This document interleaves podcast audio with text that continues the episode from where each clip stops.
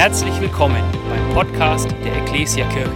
Wir freuen uns, dass du dir die Zeit nimmst, diese Predigt anzuhören. Wir wünschen dir dabei eine ermutigende Begegnung mit Gott. Wir sind ja gerade in einer Predigtserie Herz für dein Haus. Die Serie, die pausiert diese, diesen Sonntag, sowohl in Rot als auch in Hilbertstein. Aber das macht nichts. Wir haben trotzdem ein Thema, ein ganz spannendes Thema, was mit Sicherheit genauso relevant ist. Und es ist ein Thema, was mich schon seit Jahren beschäftigt. Ich habe es überschrieben, Glaube oder Religion. Jawohl, da haben wir es. Glaube oder Religion. Und ich stelle mir schon immer wieder die letzten Jahre so die Frage, was bedeutet eigentlich Glaube an Gott? Was bedeutet mein Gottesglaube für mich ganz persönlich? Wie wirkt sich dieser Glaube in meinem Leben aus? Besteht er nur aus äußeren Formen, aus Ritualen? Besteht mein Glaube nur so aus einer guten Gemeinschaft mit netten anderen Christen? Oder schöpfe ich aus diesem Glauben Kraft für meinen Alltag, aus meiner persönlichen Gottesbeziehung Kraft für meinen Lebensalltag? Oder schenkt mir dieser Glaube eine Ewigkeitsperspektive, eine Perspektive weit über das irdische Leben hin, hinaus? So diese Fragen stelle ich mir immer wieder. So ganz praktisch, wenn ich so mein Leben reflektiere und sage, was bewirkt der Glaube in deinem Leben? Und ich möchte dich heute einladen, dass du dir mal genau die gleichen Fragen stellst. Ihr seid alle hier im Gottesdienst Ihr kommt jeden Sonntag in diesen Gottesdienst, weil ihr an Gott glaubt. Was bedeutet dieser persönliche Gottesglaube für euch? Wie wirkt er sich in eurem Leben aus? Und ich möchte so als, als Leitvers einen Vers aus der Bibel über die Predigt stellen. Den können wir nachlesen in Hebräer 11, den ersten Vers. Und für alle, die, die schon länger Christ sind und sich in der Bibel ein bisschen auskennen, von diesem Vers sagt man ja, das ist die Definition des christlichen Glaubens. Ich lese ihn einfach einmal und ich lese ihn nach der Elberfelder Übersetzung. Der Glaube ist eine Verwirklichung dessen, was man hofft. Eine Überzeugung von Dingen, die man nicht sieht. Zwei Aussagen sind da drin und genau so möchte ich meine Predigt heute strukturieren und ich möchte mit der zweiten Aussage, diese Überzeugung, mit der möchte ich beginnen. Eine Überzeugung von Dingen, die man nicht sieht. Habe ich einen Glauben aus Überzeugung? Auch diese Frage stelle ich mir immer wieder. Wie überzeugt bin ich von dem, was ich glaube? Und ich kann jetzt ein paar Beispiele aus meinem Leben aufführen, aufzählen, wo, wo ich überzeugt bin. Ich bin überzeugt, dass Jesus vor 2000 Jahren auf die Erde kam. Und ich denke, hier werden mir die meisten Menschen recht geben. Die Existenz von Jesus ist durch Geschichtsschreiber vielfach dokumentiert. Daran wird keiner Zweifel haben. Aber ich bin darüber hinaus bin ich noch überzeugt davon, dass Jesus Gott war, Mensch wurde, für meine Sünden starb, vom Tod auferstand und jetzt wieder bei Gott ist und Gott selber ist. Und da wird schon brenzlig, da werden wir ganz, ganz viele Menschen widersprechen. Ich ande hier vielleicht bei ganz vielen Menschen Ablehnung, Spott. Vielleicht so die Aussage, das habe ich schon ganz oft gehört, das sind doch Märchen aus vergangener Zeit, wie kannst du sowas glauben? Warum? Weil die Menschen Jesus nicht sehen, weil sie kein Lebenszeichen von ihm haben, weil sie keine Ahnung haben, wo er sein könnte, weil es keinen Beweis gibt letztendlich, dass er lebt. Aber das ist meine Überzeugung. Ich bin überzeugt, dass es einen Himmel gibt. Und auch da sage ich euch, die meisten Menschen werden mir recht geben. Natürlich gibt es einen Himmel. Die Wissenschaft hat es erforscht. Es gibt einen Lufthimmel mit verschiedenen Schichten, das Weltall, Planetensystem, Sterne und so weiter. Ganz klar. Aber darüber hinaus bin ich davon überzeugt, dass im Himmel der Thron Gottes ist. Dass im Himmel Jesus mir eine Wohnung bereitet, so wie es in der Bibel steht. Dass es da eine Stadt von unbeschreiblicher Herrlichkeit gibt, dass meine Zukunft da oben ist, dass ich diese Ewigkeitsperspektive habe, wenn ich hier mal von dieser Welt abtrete, dass ich hier oben im Himmel eine Perspektive habe, eine Zukunft habe. Und auch da werdet ihr die Erfahrung machen, wenn ihr im Gespräch mit vielen Menschen seid, da werdet ihr wieder auf Ablehnung, vielleicht sogar auf Verachtung stoßen, auf Spott. Warum? Weil man nichts sieht, weil man nichts messen kann, weil man nichts sehen kann, fühlen kann, errechnen kann und so weiter. Es gibt keine Beweise für diese Überzeugung. Ich bin davon überzeugt, dass es einen Gott gibt, der mein Leben in seiner Hand hält, der einen detaillierten, guten Plan für mein Leben hat. Und auch hier wirst du ganz oft auf Ablehnung stoßen, auf Unglauben, weil kein Mensch Gott sehen kann, ihn nicht hören kann, weil es keinen Beweis für die Existenz Gottes gibt. Und doch ist es meine Glaubensüberzeugung und doch ist es die Überzeugung von vielen, vielen anderen Christen. Ich könnte jetzt unzählige Beispiele aufzählen. Ich will noch einen Mann nennen, den ich persönlich kenne, einen ehemaligen Polizisten. Er war Polizeihauptkommissar bei der Bundespolizei, war verheiratet oder ist verheiratet, hat zwischenzeitlich vier Kinder. Sein Name Arnold Geiger, ich darf den Namen nennen. Und dieser Mann hatte 1990, 1991 von Gott den Auftrag bekommen, kündige deinen Job, deinen gut bezahlten Job bei der Polizei, gib dein sicheres ja, Auskommen auf und geh nach Albanien und helf den Menschen dort. Und dieser Arnold Geiger kündigte bei der Polizei. Warum? Weil er überzeugt war, dass es Gott gibt, dass Gott einen Plan für sein Leben hat, dass Gott es gut mit ihm meint. Völlig absurd, völlig verrückt. Ich, wenn mir vorstelle, ich selbst war Polizist. Wenn, Gott hat es zu mir nie gesagt, aber wenn der das gesagt hätte, das, das wäre schon hart gewesen. Der kündigte seinen Job und ging nach Albanien. Und es kommt noch verrückter in der Gemeinde, in der er damals war, er stammt aus Oberfranken, war ein reicher Geschäftsmann, der hat es mitbekommen und hat dann zu ihm gesagt, Arnold, pass auf, ich sehe, dass das Gottes Wille ist, dass du nach Albanien gehst. Ich werde dein Gehalt übernehmen, was du von der Polizei bekommen hast, das werde ich bezahlen. Und wisst ihr, was dieser Arnold Geiger gemacht hat? Er hat dieses Angebot ausgeschlagen. Verrückt. Er hat gesagt, wenn Gott mich nach Albanien schickt und sagt, kündige deinen Job, dann wird er für mich sorgen in Albanien.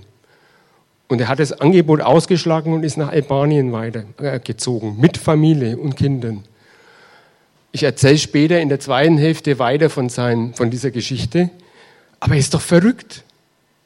Und ich kann jetzt ein paar Beispiele aus der Bibel nennen, wo Menschen aus Glaubensüberzeugungen die verrücktesten Dinge gemacht haben.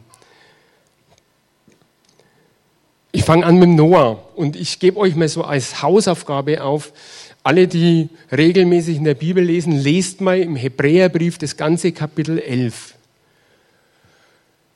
Es geht los mit Noah im Vers 7. Aufgrund des Glaubens baute Noah eine Arche, um seine Familie zu retten. Er gehorchte der göttlichen Weisung in ehrfürchtiger Scheu, obwohl von dem angedrohten Unheil noch nichts zu sehen war.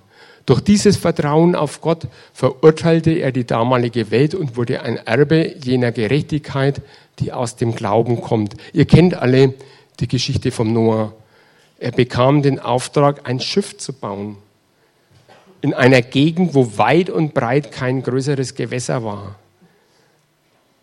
Also eine völlig, ein völlig absurder, verrückter Auftrag. Stellt euch das mal in unserer heutigen Zeit vor. Ihr bekommt von Gott den Auftrag, irgendwo hier am Stadtrand von Rot, wo vielleicht der, das größte Gewässer der Schleifweiher ist, wer sich auskennt, ein Schiff zu bauen, das so groß wie ein Fußballfeld ist.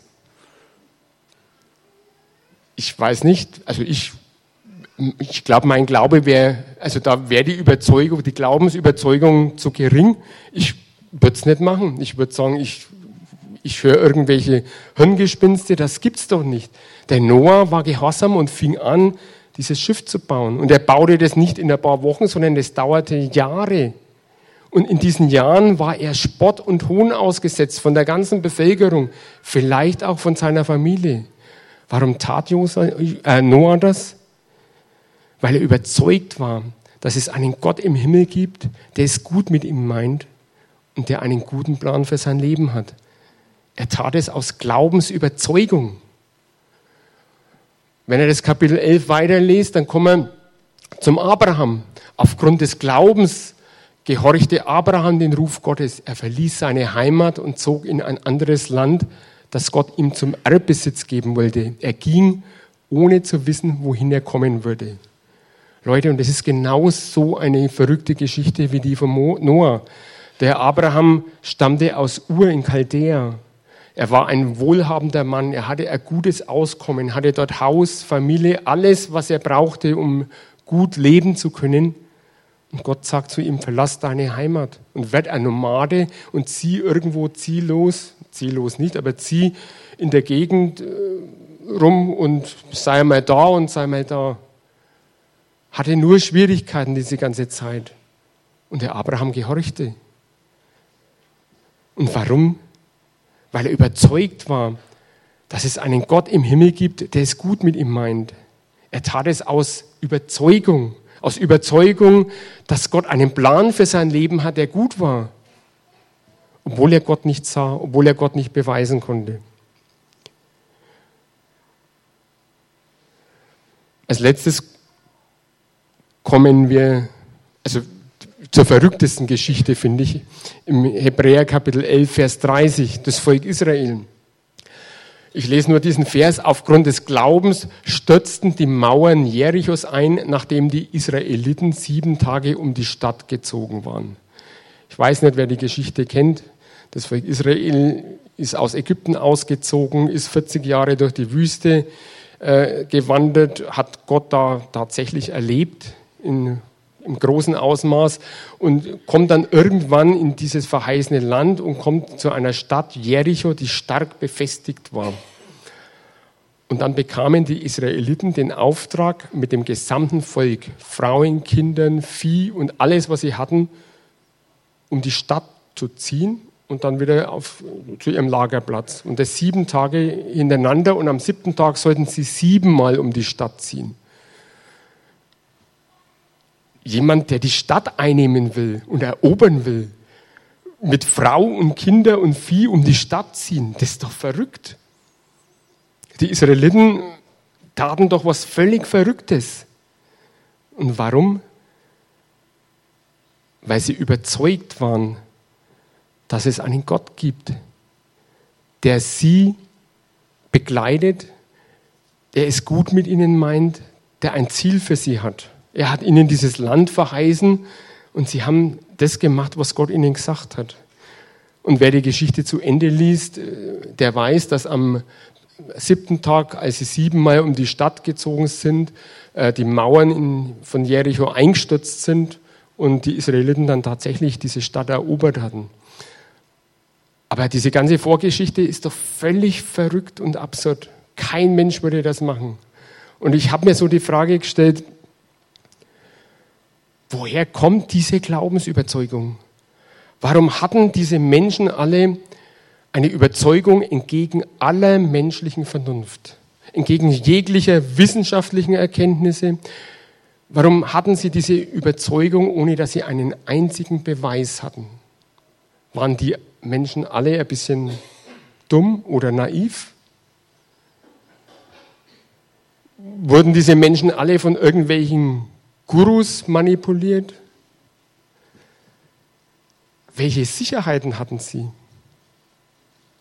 Und ich bin zu dem Ergebnis gekommen, auch als ich so mein Leben anschaute, meine Glaubensüberzeugung beruht nicht auf Beweise, beruht nicht auf wissenschaftliche Erkenntnisse,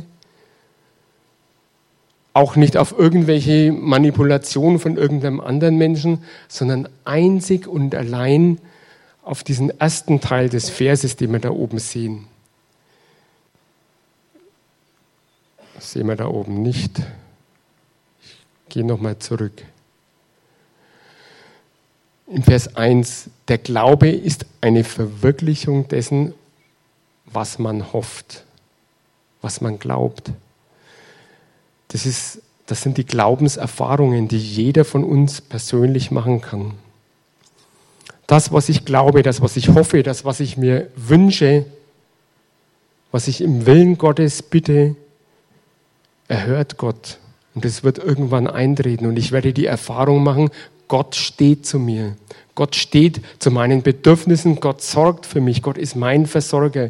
Diese Glaubenserfahrungen, die stärken meinen Glauben und diese, diese Glaubenserfahrungen bewirken diese Glaubensüberzeugung.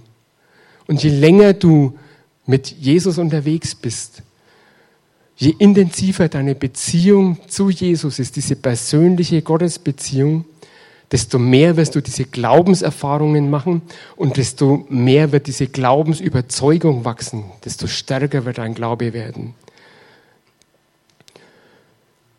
Und ich habe mir so gedacht, es ist so unendlich wichtig, dass jeder von uns seine eigenen Glaubenserfahrungen macht. Wisst ihr, wir können ganz viel von Glaubenserfahrungen anderer Christen hören. Das kann uns ermutigen. Aber ich bin davon überzeugt, dass stärkt nicht unsere Glaubensüberzeugung. Diese Erfahrungen müssen wir selber machen. Und je enger wir an Jesus dran sind, desto mehr werden wir diese Erfahrungen machen. Da gebe ich euch Brief und Siegel. Das kann ich euch versprechen im Auftrag Gottes. Wenn ihr euch an Jesus haltet, wenn wir uns ganz eng an Jesus binden, dann werden wir Glaubenserfahrungen machen. Wenn wir uns nur von einem Wunder zum nächsten Wunder, von denen andere erzählen, durchhangeln, ich drücke es jetzt mal so aus, dann wird es unsere Glaubensüberzeugung auf Dauer nicht stärken. Das kann uns ermutigen, klar, wenn ich von irgendeinem Wunder höre, wo ich sage, jawohl, Gott ist der gleiche heute wie vor 2000 Jahren. Aber auf Dauer wird es unsere Glaubensüberzeugung nicht stärken. Jesus hat irgendwann einmal zu seinen Jüngern gesagt, und wenn die, wenn die Leute von den Toten auferstehen, würden sie nicht glauben. Also Wunder alleine werden unseren Glauben auf Dauer nicht stärken, unsere Überzeugung, sondern es sind diese persönlichen Glaubenserfahrungen, diese persönlichen Gottesbegegnungen, wo Gott ganz direkt in dein Leben reinspricht, auf übernatürliche Weise. Es hilft uns auch nichts, wenn wir ganz viel biblisches, theoretisches Wissen über Gott in unserem Kopf anhäufen. Solange dieses Wissen nicht ins Herz rutscht und sich vereint mit den Glaubenserfahrungen, wird dieses Wissen ewig nur im Kopf bleiben. Das bläht uns vielleicht auf, aber es wird uns nicht weiterhelfen. Mir gefällt da ein ein Vers so gut aus dem Buch Hiob. Den Hiob, die meisten werden ihn kennen, er hatte ein gutes Leben, aber er hatte auch ganz schlimme, leidvolle Lebenssituationen. Die haben wahrscheinlich sogar ganz schön lange angedauert. Und in diesen leidvollen Situationen hat Hiob angefangen zu zweifeln, mit Gott zu hadern und so weiter. Und er hat versucht, sich zu rechtfertigen. Er hat versucht, Gott äh, zu überführen, dass er Fehler macht und so weiter. Und ganz am Schluss sagt dann Hiob in Kapitel 42, 42 den fünften Vers, bisher habe ich dich nur vom Hörensagen gekannt, aber nun sehe ich dich mit meinen Augen. Was ist da mit dem Hiob wohl passiert? Vorher hatte er keine eigenen Glaubenserfahrungen. Vorher hatte er Gott vom Hörensagen gekannt und hatte einen Glauben gehabt, der mehr Religion war wie dieses persönliche Gottesbeziehung. Aber dann hatte er Glaubenserfahrungen gemacht und dann konnte er sagen, nun sehe ich dich mit meinen Augen. Und ich wünsche uns das so sehr, dass wir Gott mit unseren eigenen Augen sehen, dass wir persönliche Glaubenserfahrungen machen. Nicht nur Gott vom Hörensagen kennen, sondern erfahren, wie Gott in unserem Leben ganz persönlich wirkt. Ich habe mir so, oder besser gesagt, ich mache das immer wieder, mache ich mir so Gedanken über mein Glaubensleben und über meine Glaubenserfahrungen, wo Gott in mein Leben reingesprochen hat. Und ich kann euch sagen, je mehr ich überlege, desto, desto erstaunter werde ich, desto überwältigter werde ich, wie Gott in mein Leben hineingesprochen hat schon in der Vergangenheit. Ich könnte bestimmt zwei Stunden Geschichten erzählen, wo Gott auf übernatürliche Weise in meinem Leben reingesprochen hat. Ich habe schon öfters in Predigten irgendwelche Geschichten erzählt von meinem Dienst als Polizist, wo Gott mit mir war, aber auch so ganz allgemein. Es ist wichtig, dass ihr, dass jeder von uns diese Erfahrungen macht. Mir ist jetzt eine, ich, ich erzähle euch ganz kurz eine Geschichte, eine Glaubenserfahrung, die ich in den letzten Wochen gemacht habe. Und es ist vielleicht eine Erfahrung von ganz anderer Art, nicht so, wie man sich wünscht. Die, vielleicht, einige von euch wissen vielleicht, ich hatte jetzt seit ein paar Wochen Probleme mit meinen Augen. Ich hatte Ende August unseren Hofdampf gestrahlt, dabei ist ein Stein, hat es hochgeschleudert und der ist mir ins linke Auge und der Stein hat scheinbar eine Blutung im Glaskörper ausgelöst. Also es war tatsächlich dann so, dass sich die Netzhaut abgelöst hat und ich war auf dem, rechten, auf dem linken Auge vorübergehend blind, also ich habe nichts mehr gesehen. Und der erste Arzt, der das angeschaut hat, hat das gar nicht so ernst genommen und hat gemeint, es vergeht von selber. Der hatte glücklicherweise dann Urlaub und ich ging zu einem anderen Arzt und der hat das sofort erkannt und hat gesagt, es muss sofort operiert werden, am gleichen Tag noch. Ist operiert worden. Ja, also es wird nicht mehr so, wie es vorher war, aber ich sehe wieder auf jeden Fall. In der Zwischenzeit ist wahrscheinlich durch die Überlastung ist es auf dem rechten Auge losgegangen. Und auf einmal waren auf dem rechten Auge Löcher in der Netzhaut. Und auch da war Blutung dann da, wo ich nicht mehr richtig gesehen habe. Das hat man dann glücklicherweise lasern können. Das hat nicht mehr operiert werden müssen. Und in dieser ganzen Zeit war natürlich schon diese Angst da, Mann, wie geht es jetzt weiter? Wenn es ganz dumm läuft, siehst du irgendwann gar nichts mehr. Und in dieser Situation hat dann Gott schon zu mir gesprochen und das ist auch eine Glaubenserfahrung, wo er gesagt, du Manfred, was wäre denn, wenn du jetzt gar nichts mehr sehen würdest, wenn du nicht mehr gesund würdest, wenn man da nichts mehr machen könnte, wenn du jetzt blind wärst? Wie würde es dann mit deinem Glauben ausschauen? Und ich habe mir da so Gedanken gemacht und habe mir gedacht, ja, was wäre dann? Wir sind immer wir machen unseren Glauben so oft abhängig davon, von unserem Wohlergehen, dass es uns gut geht, dass alles passt.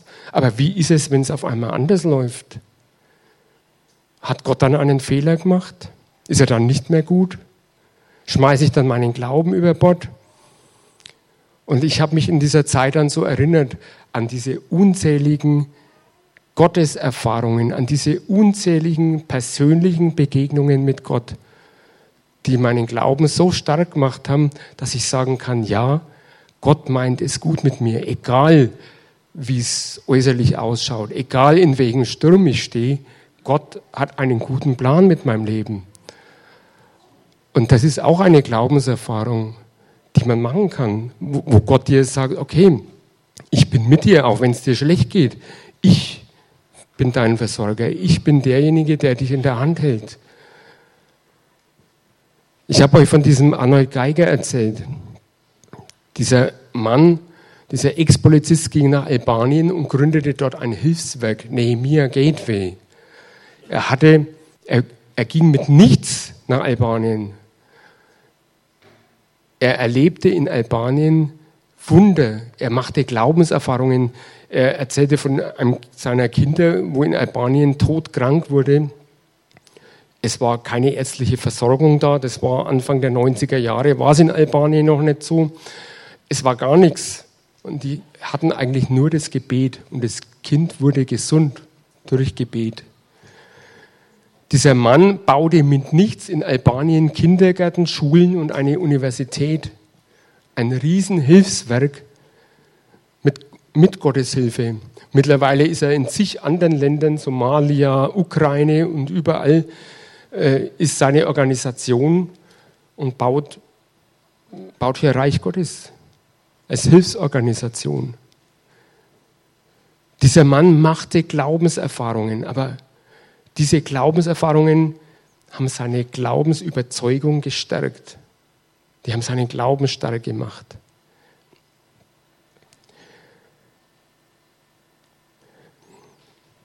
Jetzt stellen wir uns vielleicht noch die Frage, wie kann ich eigene Glaubenserfahrungen machen? Ich lese einen Vers aus dem Matthäusevangelium, Kapitel 7, Vers 7. Und da heißt, ein ganz bekannter Vers, bittet und ihr werdet bekommen, was ihr braucht. Sucht und ihr werdet finden.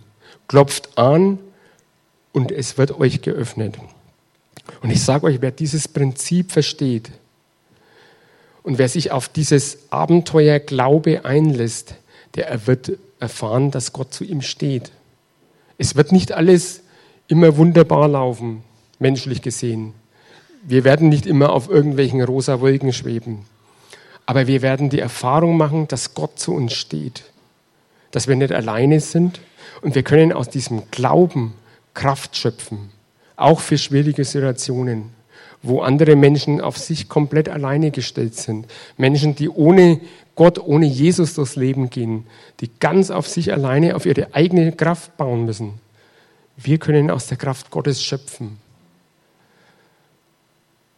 Wenn wir in einer persönlichen Beziehung mit Jesus Christus leben, wenn wir das ernst nehmen, diese Gemeinschaft mit Jesus, dann wird unser Glaube so stark sein, dass wir Kraft daraus schöpfen können. Bittet und ihr werdet bekommen, was ihr braucht. Das hat Gott uns verheißen.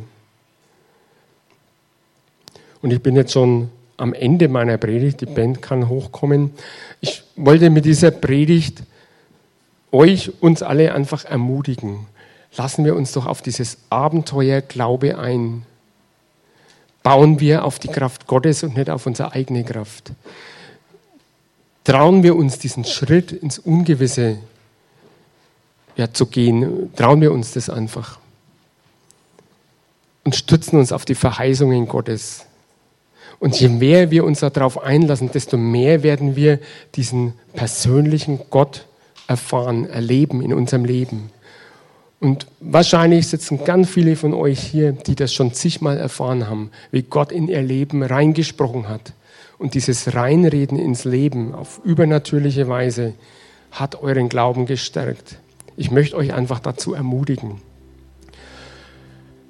Bevor ich jetzt noch bete, möchte ich all die, die heute vielleicht das erste Mal da sind oder die mit diesem Jesus noch nicht so einen Anfang gemacht haben, die vielleicht an einen Gott glauben, aber sagen, naja, aber so ganz persönlich ist mein Glaube noch nicht. So ganz persönlich mit Jesus, mit Gott bin ich nicht unterwegs. Ich möchte euch heute einfach ermutigen. Ich denke, dieses Thema passt da total gut dazu. Trefft doch einfach mal persönlich diese Entscheidung, okay, ich will es mit dir, Gott, mit Jesus, ich will es mit dir einfach mal versuchen. Man riskiert nichts. Es kostet nichts. Man kann sich einfach darauf einlassen. Und wenn du diese Entscheidung getroffen hast oder treffen willst, dann biete ich dir einfach an, vielleicht nach dem Gottesdienst zum Gebetsdienst äh, zu kommen oder zu mir und wir können miteinander ein Gebet sprechen. Ich finde, das ist die beste und wichtigste Entscheidung, die ein Mensch überhaupt treffen kann in seinem Leben. Und dazu möchte ich dich wirklich ganz herzlich einladen. Und ich möchte jetzt zum Schluss noch beten. Jesus, wir danken dir jetzt für dieses Thema, für dieses Thema Glauben. Glauben an dich. Ich danke dir einfach jetzt auch für diese Ausführungen, dass wir neu erkennen dürfen, dass es einen Unterschied gibt zwischen Religion und persönlichen Glauben. Diesen persönlichen Glauben an dich, diese persönliche Beziehung zu dir, diese Freundschaft zu dir. Herr, und ich bitte dich jetzt für jeden Einzelnen, der hier sitzt, egal ob er mit dir schon unterwegs ist oder nicht, dass du in unser Herz hineinsprichst, dass jeder Einzelne sein Herz öffnen kann, um dich reinzulassen, um diese persönlichen Erfahrungen mit dir zu machen. Oh Herr, lass uns doch immer mehr erkennen, dass wir aus eigener Kraft nichts tun können, aber dass wir aus, ja, von dir Kraft bekommen dass wir aus unserem Glauben an dich Kraft schöpfen können für unseren Alltag. O Herr, und öffne du uns auch diese Augen für diese himmlische Perspektive. Mach uns doch immer mehr bewusst, dass wir eine Heimat im Himmel haben, dass es nach unserem irdischen Leben nicht vorbei ist, sondern dass wir da bei dir sind. Ich danke dir, dass du einen Plan für unser Leben hast, dass du unser Leben in deiner Hand hältst und dass wir das immer wieder spüren und erfahren dürfen. Wir beten dich an, du bist wirklich der König und der Regent, der alles in der Hand hat. Amen.